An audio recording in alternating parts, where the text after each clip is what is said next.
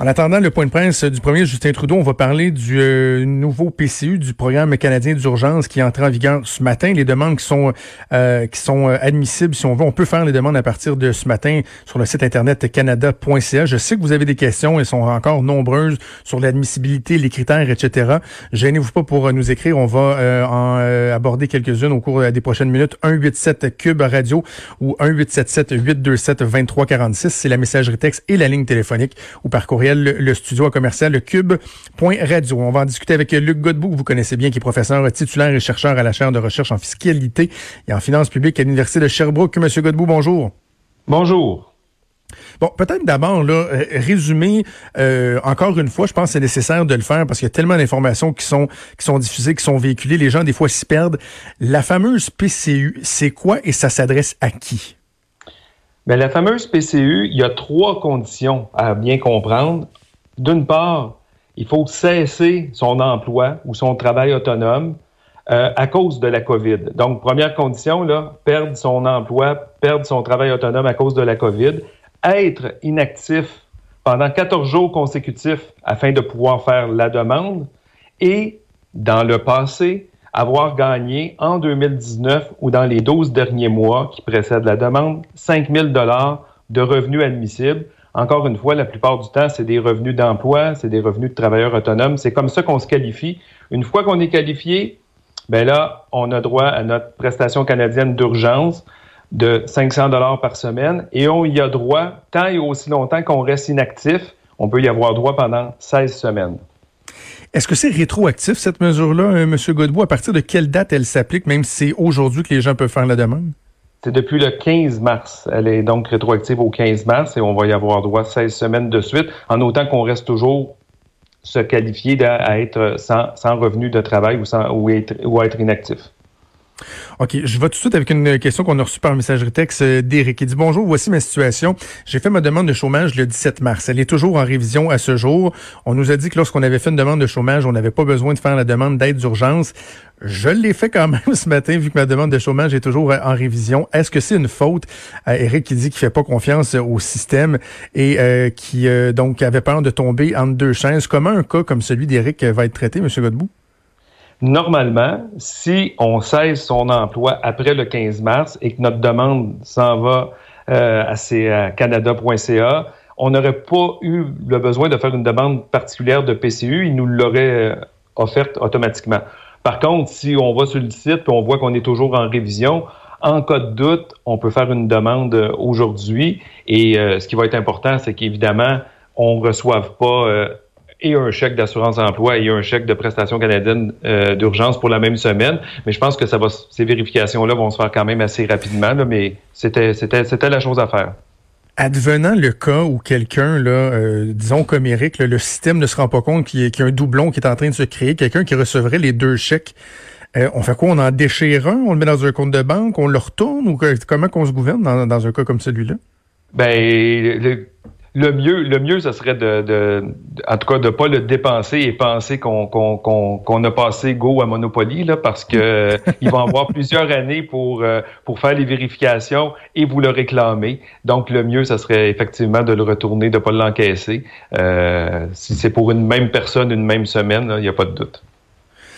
OK.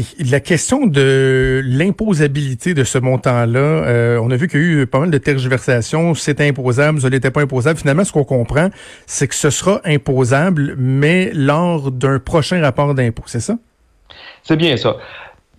D'après moi, dans la tête des fonctionnaires, ça a toujours été imposable parce que sinon, ça créait trop de, de soubresauts entre les différents programmes. Pourquoi quelqu'un qui aurait fait sa demande euh, d'assurance emploi le 12 mars aurait eu un chèque imposable et quelqu'un qui tombe dans la nouvelle prestation euh, aurait eu une prestation non imposable? Dans la tête du fonctionnaire, ça a toujours dû être imposable. Ça a mal été communiqué par les, décideurs politiques. Il y a dû, eux, une secousse, avoir une, une tergiversation. Est-ce qu'on le mettait ou non imposable? Là, la chose est claire, c'est c'est imposable. Par contre, quand ils vont nous envoyer le chèque au, début, vous, allez avoir le plein montant de, la prestation et ce n'est qu'à la production de votre déclaration d'impôt qu'il va falloir l'ajouter, comme on ajoute, on cumule l'ensemble de nos revenus, salaires, dividendes, etc. Et donc là, ça va être, ça va s'ajouter à ce moment-là. Et là, corrigez-moi si je me trompe, mais ce ne sera pas sur le rapport d'impôt qui, qui a été repoussé pour euh, le rapport d'impôt 2009, ça va être sur l'autre de, l'année d'après, dans le fond.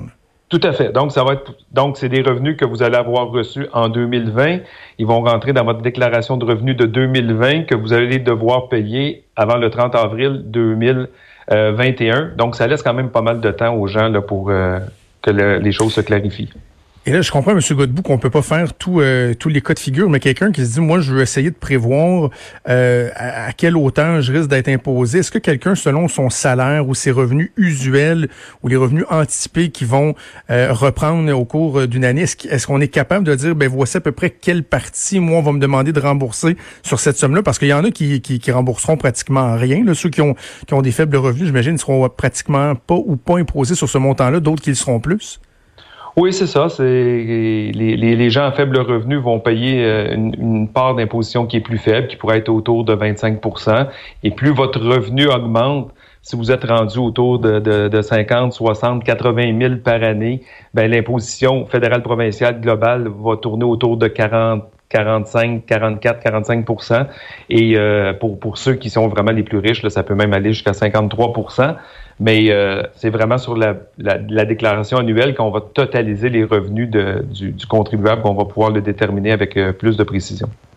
Euh, Monsieur Godbout, je pense que ce serait le fun qu'on le dise là très clairement. Puis corrigez-moi si je me trompe, mais il y en a beaucoup qui euh, qui appellent ou qui se posent la question, qui se disent si moi je recevais déjà de l'aide, est-ce que tout comme par magie, mon montant que je recevais, ça va se bonifier automatiquement. Puis moi aussi, je vais avoir 2000 pièces. Faut vraiment avoir perdu sa job à cause de la COVID.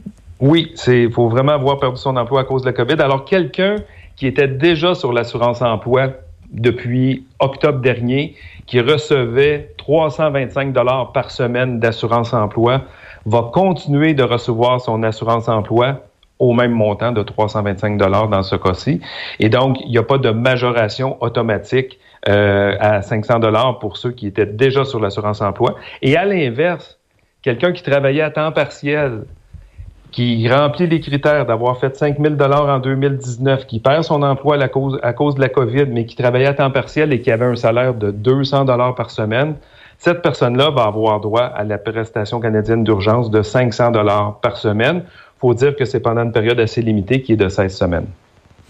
Donc, ça se peut qu'il y en a qui, qui ressentent une certaine injustice. S'il y avait une demande d'assurance emploi qui avait été faite euh, antérieurement, puis que vous avez juste un ben, le, 325, par exemple, alors que quelqu'un d'autre a 500, mais qui faisait pas nécessairement ce salaire-là, on comprend que ça peut créer, euh, dans, dans, la volonté d'agir rapidement, globalement, ça peut créer certaines iniquités.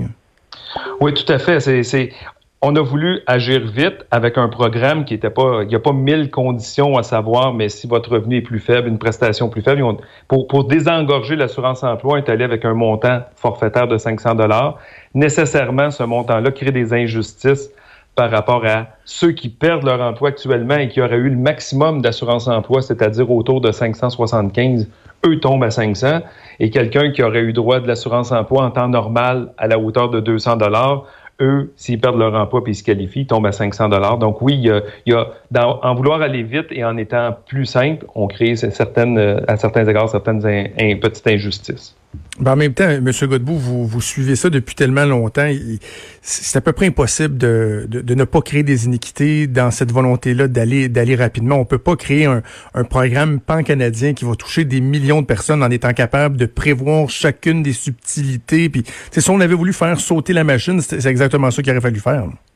Ah oui, exactement. Puis d'ailleurs, c'était la crainte que si tout le monde basculait par millions à, l'assurance emploi, la machine n'était pas conçue pour accueillir autant de demandes. C'est pour ça qu'ils ont, ont, procédé différemment, euh, en, effet. Et là, on voit chaque jour les groupes ou les personnes ou les situations qui sont exclues, ben eux commencent à faire des représentations. Et là, on voit le politique réagir. Encore ce matin, aller jusqu'à hier, moi je disais, les, les gens les petits entrepreneurs qui avaient fait le choix de se, de se rémunérer uniquement en dividendes, donc actionnaire unique, qui se payait uniquement en dividendes, il n'était pas admissible. Et là, on disait, c'est clair, les règles sont là, c'est faut avoir cessé un emploi et euh, on se qualifie pas. Et là, ils viennent d'annoncer ce matin que euh, un, actionnaire d'une petite entreprise, euh, donc qui paie le petit taux d'impôt pour les entreprises, va, ça va devenir, le dividende va devenir des, des comme un revenu d'emploi, ça va être des revenus qui vont se qualifier. Donc, suite à la pression euh, de, peut-être des fédérations canadiennes des entreprises indépendantes, il y a eu des réactions et là, le, le politique change pour nous qui donnons de l'explication, c'est dur parce qu'il n'y a pas de règlement, les, éléments changent à chaque, jour. Euh, qui sont les autres oubliés là? Parce que ça, cette question-là, des gens qui reçoivent des dividendes, on en avait beaucoup entendu parler. À votre connaissance, qu'il y a d'autres grands euh, groupes d'oubliés euh, pour lesquels vous pensez que le gouvernement n'aura pas le choix d'agir?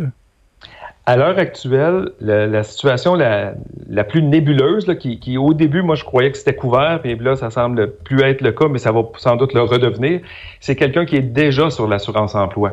Quelqu'un qui, depuis 45 semaines, est déjà sur l'assurance emploi. Il lui reste 3-4 semaines euh, d'assurance emploi à recevoir. Au terme de ça, s'il ne se trouve pas d'emploi, euh, il n'est pas actuellement admissible à, la prestation canadienne d'urgence parce qu'il faut cesser un emploi dans le cadre de la COVID. Il ne respecterait pas les autres critères. Et ça, c'est une zone nébuleuse là, parce qu'au début, on pensait qu'il automatiquement aurait eu droit à la prestation canadienne d'urgence.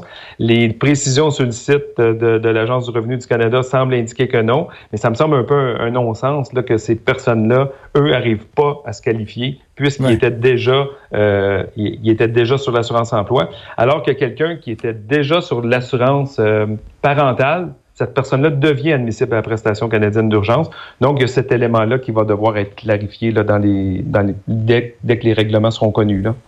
OK. Pour l'instant, le programme est pour une durée de 16 semaines. Ce qu'on comprend, c'est que les gens doivent refaire une demande à chaque mois?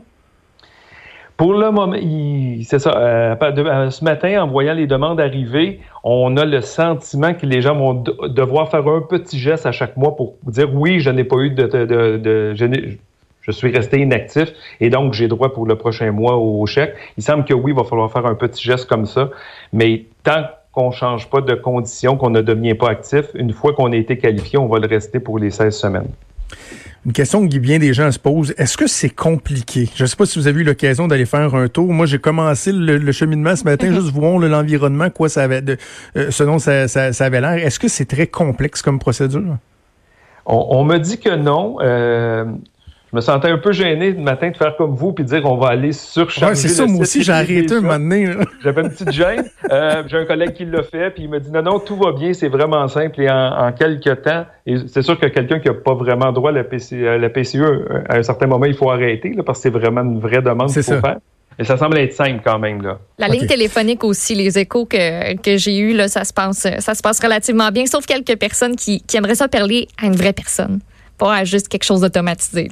Ah, ouais. ouais. On nous dit aussi, donc, euh, mais, mais tant mieux si ça va bien, euh, parce que c'était vraiment le, l'aspect administratif qui était le plus inquiétant autour de, de, de, ce programme-là.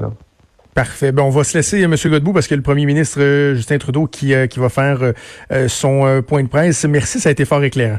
Au plaisir, au revoir. Aujourd'hui, c'est un anniversaire.